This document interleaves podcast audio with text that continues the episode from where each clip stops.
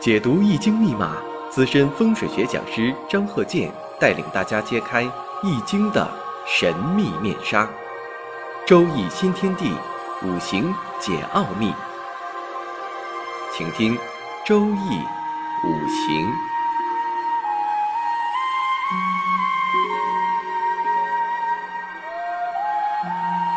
上山微电台荣誉出品。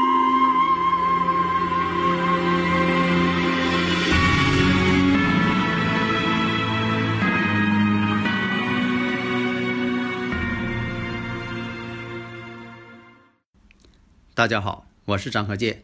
周易五行，下面呢，我们研究一下这个例子：丙申、戊戌、庚申、癸未。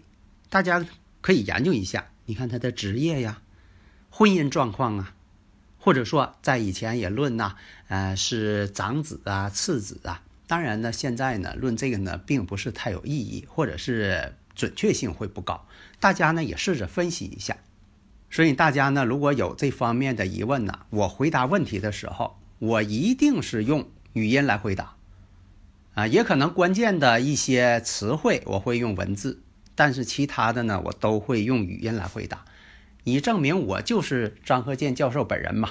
如果说光打文字，那这个文字是别人给你打的呀，还是说呃是电脑啊复制粘贴过去的？那证明不了我是我本人呐。所以说我必须用语音来回答问题呀。因为这个语音回答问题呀，信息量非常大，啊，而且呢，我说起来呢也非常的方便，表达呢也是有声有色，富有感情色彩嘛。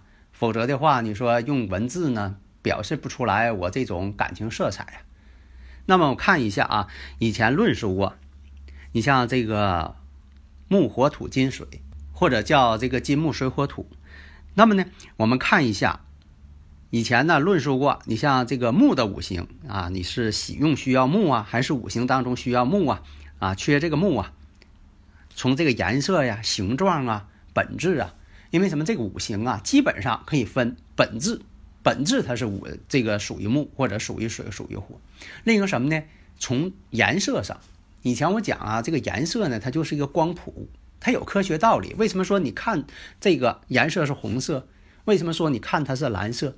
其实这颜色对于有些动物界来说，它看不到颜色，所以这颜色呢，其实什么呢？是我们大脑给它翻译过来的，它是个假象，它是被翻译过来的。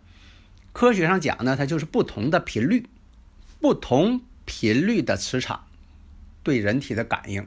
像这个爱因斯坦这个光电效应啊，这光电效应它就跟光的频率有关系。另一个呢，就是这个形状。什么形状，它也有五行的一些特征。那形状也起作用啊，它不是说你就认为它就是个形状嘛？不是的。你像这个乐器，乐器你说这个吉他、小提琴做成这种葫芦状的，哎，它音色呢就比较柔和。当然了，它也有圆形的乐器，那圆形它有圆形的声音，那葫芦形呢它有葫芦形的声音。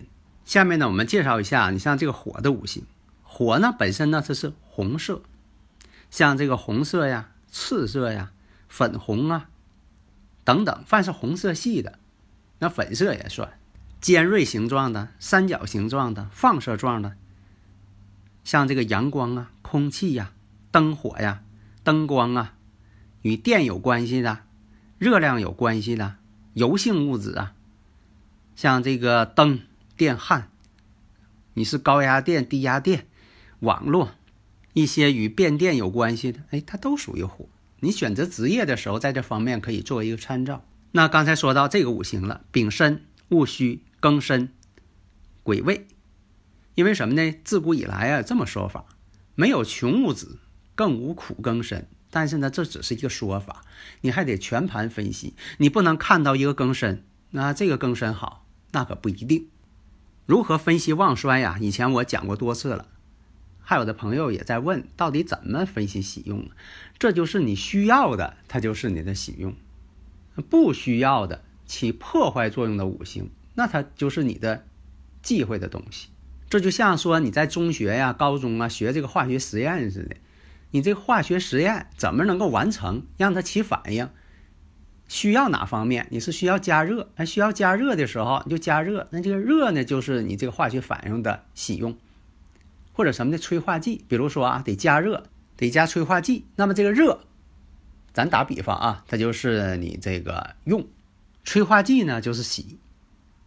如果说打这个比方，大家还不懂，你说我这个中学没念过，物理化学全忘了，就算念过后，这个物理化学也都忘了。这个吧，就慢慢理解嘛。下面我们还是讲这个例子。那我们看一下，你一分析一看，这个五行呢偏旺相。因为为什么说这个庚申在古代说认为这个庚申啊，这个天干地支还比较好呢？自作陆地嘛，啊，所以说从这方面理解。但是你也得看周围环境啊，年月日时不都得看吗？所以不见得说的有庚申就好，不见得有戊子就好。啊，如果碰上个子午相冲。啊，子卯相刑，那都是问题呀。首先一点，我们看，它得用木。你像说刚才以前讲过的木呢，与木有关的行业，或者说你平时生活当中个人五行的注意，多用一些绿颜色呀。这绿色呢是广义的，深绿呀、浅绿呀、橄榄绿呀。你不能说的一个男士，你说穿一个葱心绿，那样看起来就。不大和谐是吧？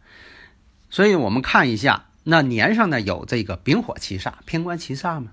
然后呢时上呢又有癸水，这种组合呢变成了一种伤官见官的这么一个情况。因为什么呢？这个伤官跟七煞跟官星它都是相克的，伤官见官为祸百端嘛，古人讲。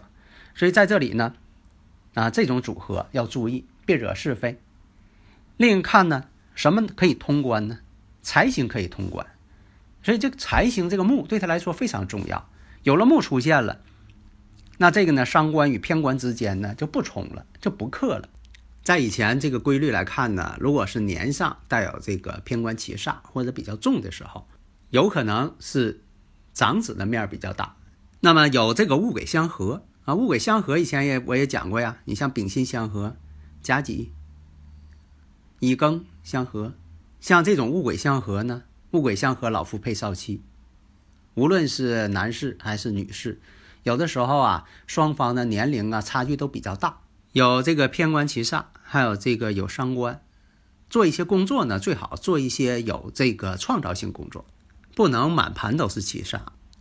天干呢全是偏官七煞，又不能从这种情况呢，在这个未来的运程当中啊，恐怕坎坷就多了。为什么呢？这个这个官星。七煞太多了，或者官煞混杂了，它本身呢都是与自己日主五行相克制的，所以这五行一看呢，职业呢就是与技术有关系的，搞技术的，哪方面呢？跟木有关系的。再细分一下呢，你是跟农业有关系呀，还是跟做家具有关系呀，还是说这个做服装的？越分析呢越具体，职业越分析越精确，以至于他未来的发展。哪几年？对他的家庭状况、性格特点，都可以分析。当你学特别的透彻的时候，你这方面呢，看到这个五行如见其人。好的，谢谢大家。